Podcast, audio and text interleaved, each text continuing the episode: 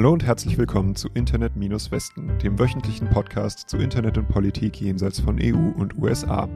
Nach einer kleinen Unterbrechung letzte Woche sind wir jetzt wieder da. Mein Name ist Maximilian Henning. Und ich bin Alexandra Ketterer. Heute sprechen wir über allgemeinen Zugang zum Internet in Chile, über einen Datenleck in Albanien, einen Streik von App-FahrerInnen in Nigeria und darüber, warum sich ein russischer Parlamentsabgeordneter über die deutsche Fernsehserie Alles, was zählt, aufgeregt hat.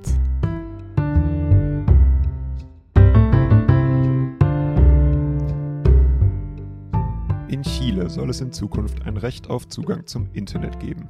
Außerdem soll das Internet bald eine öffentliche Infrastruktur wie Wasser oder Strom sein. Der chilenische Senat hat dem Gesetzentwurf dafür bereits einstimmig zugestimmt. Das Parlament muss noch ran und wird höchstwahrscheinlich auch zustimmen. Gedanken zum Internet als Recht oder als Menschenrecht gibt es ja schon länger, oder? Auf jeden Fall, viel zum Beispiel nach dem arabischen Frühling vor zehn Jahren, 2011. Und es gibt inzwischen viele Länder, die dieses Recht schon für sich festgeschrieben haben. Das ist aber nicht alles, worum es in diesem Gesetzentwurf geht. Hier soll auch innerhalb von sechs Monaten allgemeiner Zugang zum Internet bereitgestellt werden. Es geht also nicht nur um das Recht an sich, sondern auch um dessen Umsetzung. Dabei ist Chile im lateinamerikanischen Vergleich in Sachen Internetzugang gar nicht so schlecht aufgestellt, aber der Zugang zum Internet variiert stark. Abgeordnete im Senat gingen bei der Begründung des Entwurfs auf Gebiete im Land ein, die bisher gar nicht oder nur schwach angebunden sind der Begriff dafür ist äh, rote Zonen. Und das sind nicht nur abgeschiedene ländliche Bezirke, sondern auch arme Stadtviertel, wo sich die Ausweitung für Telekom-Anbieter finanziell bisher nicht lohnen würde. Und dagegen soll das Gesetz jetzt vorgehen. Genau. Und wie wollen Sie das machen? Das ist eine gute Frage. Die Berichterstattung ist eher vage in Sachen konkrete Umsetzung und vor allem, wie innerhalb von sechs Monaten der allgemeine Internetzugang hergestellt werden soll. Ähm, aber anscheinend sollen Unternehmen dazu verpflichtet werden, in ihrem Geschäftsbereich auch wirklich Verbindungen herzustellen. Wie das Ganze durchgesetzt oder überprüft werden soll, konnte ich erstmal nicht finden. Außerdem steht in dem Entwurf, dass der Präsident im Jahresetat immer einen gewissen Prozentsatz abzwacken können soll, mit dem dann sozial schwache Haushalte den Internetzugang direkt gefördert bekommen. Und außerdem soll es einen nationalen Digitalplan geben, mit dem alle möglichen netzpolitischen Themen einheitlich geregelt werden sollen, also die Benutzung von Funkfrequenzen, IT-Sicherheit, Qualitätsstandards für den Internetzugang und so weiter. Und warum gerade jetzt? Also Corona hat auch in Chile dafür gesorgt, dass Leute viel abhängiger vom Internet wurden. Die Leute haben zum Beispiel viel mehr mobile Daten benutzt, gleichzeitig haben aber viele Haushalte ihr Einkommen verloren. Und seit letztem Jahr gibt es deshalb in Chile bereits von der Regierung für 60 Prozent der Haushalte, die auf Sozialhilfe angewiesen sind, einen sehr, sehr grundlegenden Mobilfunkvertrag mit wirklich sehr langsamen Geschwindigkeiten. Und dann gibt es jetzt noch dieses Gesetz, dessen Entwurf bereits schon etwas älter ist, aber jetzt durch die Pandemie wiederbelebt wurde. Chile ist außerdem aber gerade damit beschäftigt, sich selbst eine neue Verfassung zu geben. Die aktuelle ist noch aus der Pinochet-Ära, als Chile ein Labor für die Privatisierung von Dienstleistungen war. Und 2019 und 2020 gab es ja gewaltige Proteste gegen diese Ungleichheit an Universitäten, eben zum Beispiel für einen stabilen Internetzugang, damit Studentinnen Online-Vorlesungen auch tatsächlich wahrnehmen konnten. Das Ganze scheint also gut in den Zeitgeist in Chile zu passen, vielleicht war auch deshalb die Zustimmung im Senat einstimmig. Mitte April wurde in Albanien eine Datenbank geleakt, die laut der Nachrichtenseite Balkan Insight persönliche Daten von über 900.000 WählerInnen enthält.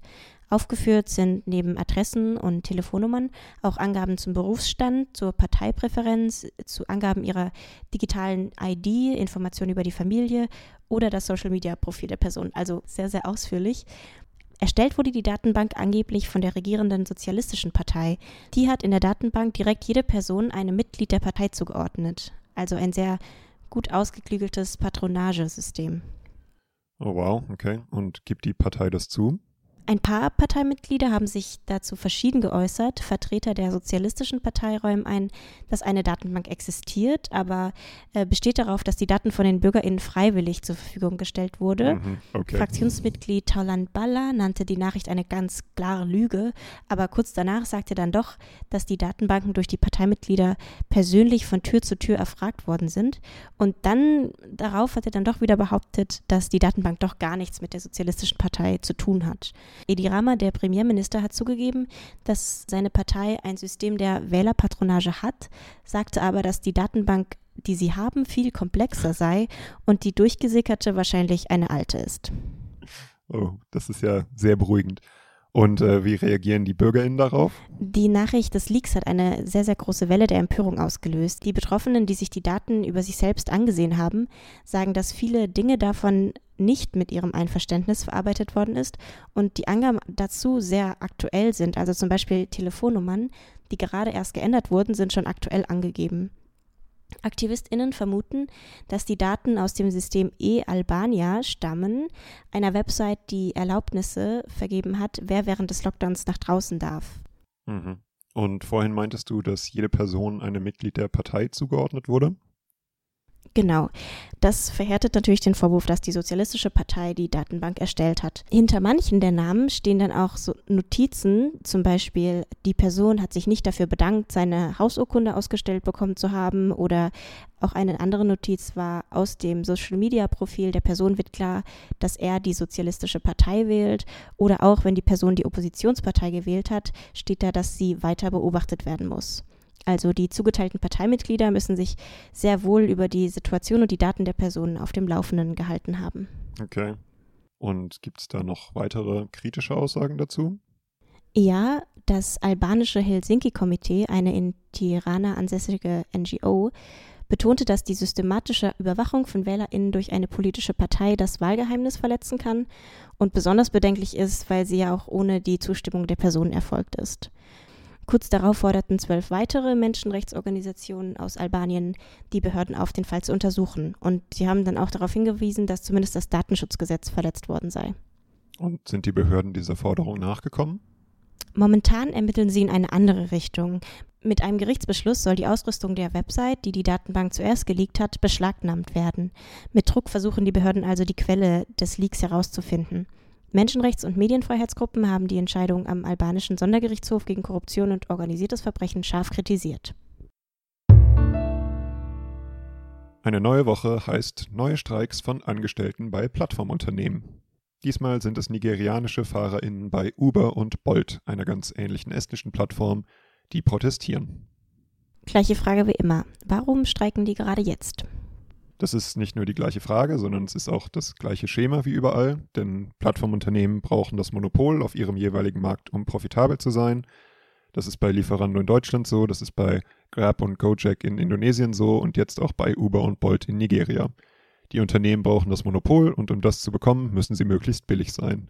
Und dafür müssen sie die Kosten klein bekommen und das heißt, dass sie ihren Angestellten möglichst wenig Geld zahlen wollen und das finden die Angestellten nicht gut.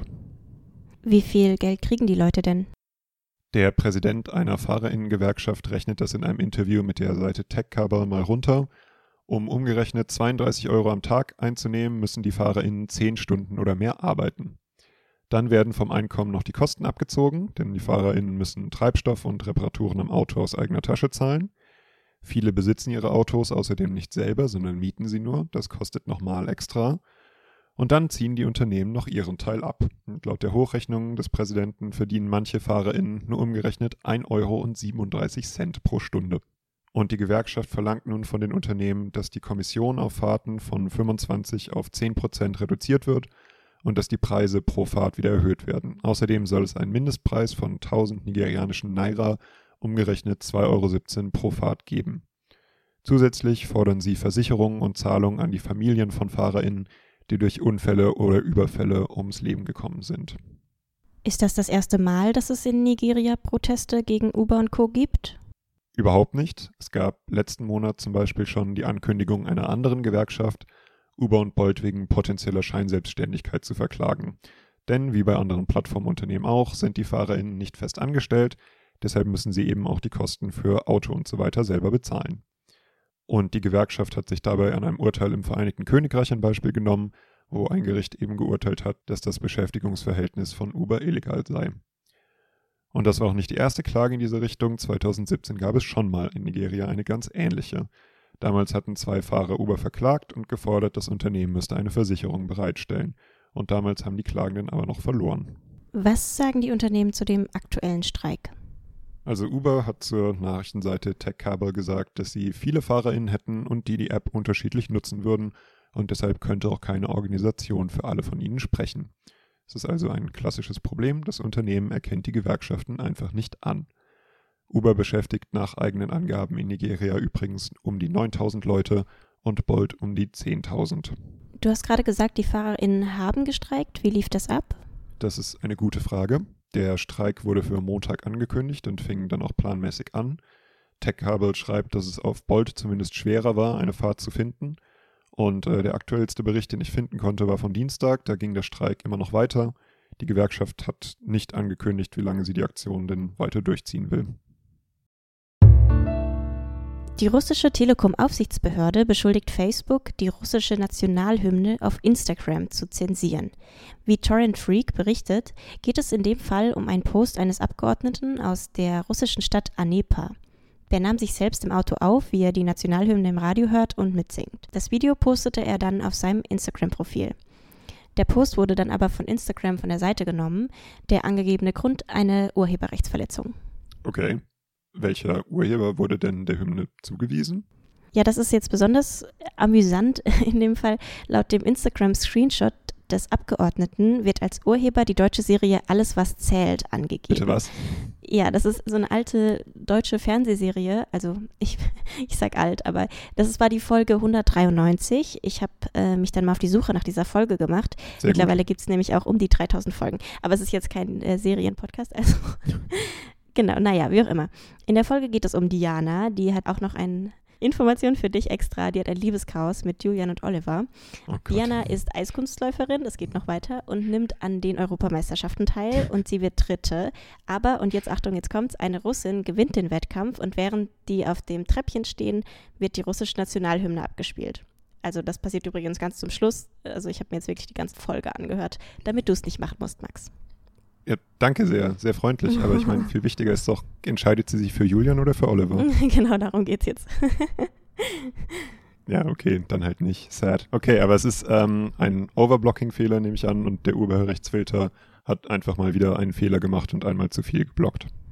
Genau, der Abgeordnete hat sich darüber ziemlich aufgeregt, besonders auch, weil er wurde dann über den Hinweis der Urheberrechtsverletzung auf weitere Infoseiten weitergeleitet, die aber alle auf Englisch waren. Und das spricht er nicht und das fand er dann noch ärgerlicher. Da die Serie aber deutsch ist, vermutet Russland eine amerikanisch-deutsche Verschwörung gegen russische Staatssymbole. Mhm. Ist klar, okay. Mit dem zentralen Element, alles was zählt. Auf jeden Fall. Aber war das Ganze ein Einzelfall? Nein, vor einigen Wochen wurde auch auf YouTube ein Video mit der russischen Hymne von der Seite gelöscht, aber Google hatte darauf direkt reagiert, das Video wiederhergestellt und die Broadcast Music Incorporated, eine US-amerikanische Musikverwertungsgesellschaft, für den Fehler verantwortlich gemacht. Das Fazit von Torrent Freak ist cool, dass sich die Behörde gegen die Urheberrechtsfilter stark macht, aber gleichzeitig ist die Telekom-Behörde auch sehr produktiv daran, Inhalte, die ihr eben nicht passen, von Websites zu löschen. Äh, in dieser Woche erst hat sie Google aufgefordert, einen Blog zu entfernen, der Bilder der ukrainisch-nationalistischen Partei Rechter Sektor teilte, die in Russland verboten ist.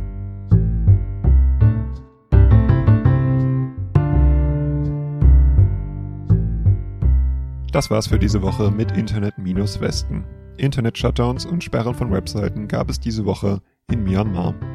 Alle Links zu den Quellen in dieser Folge findet ihr auf unserer Seite internet-westen.de und auf unserem Twitter-Account at-westen. Recherchiert und gesprochen haben Maximilian Henning at Sarasofos auf Twitter und Alexandra Ketterer, Twitter-Account at Aleana K. Die Musik in dieser Folge wurde produziert von David Breckerbohm, at Breckerbohm auf Instagram. Bis nächste Woche.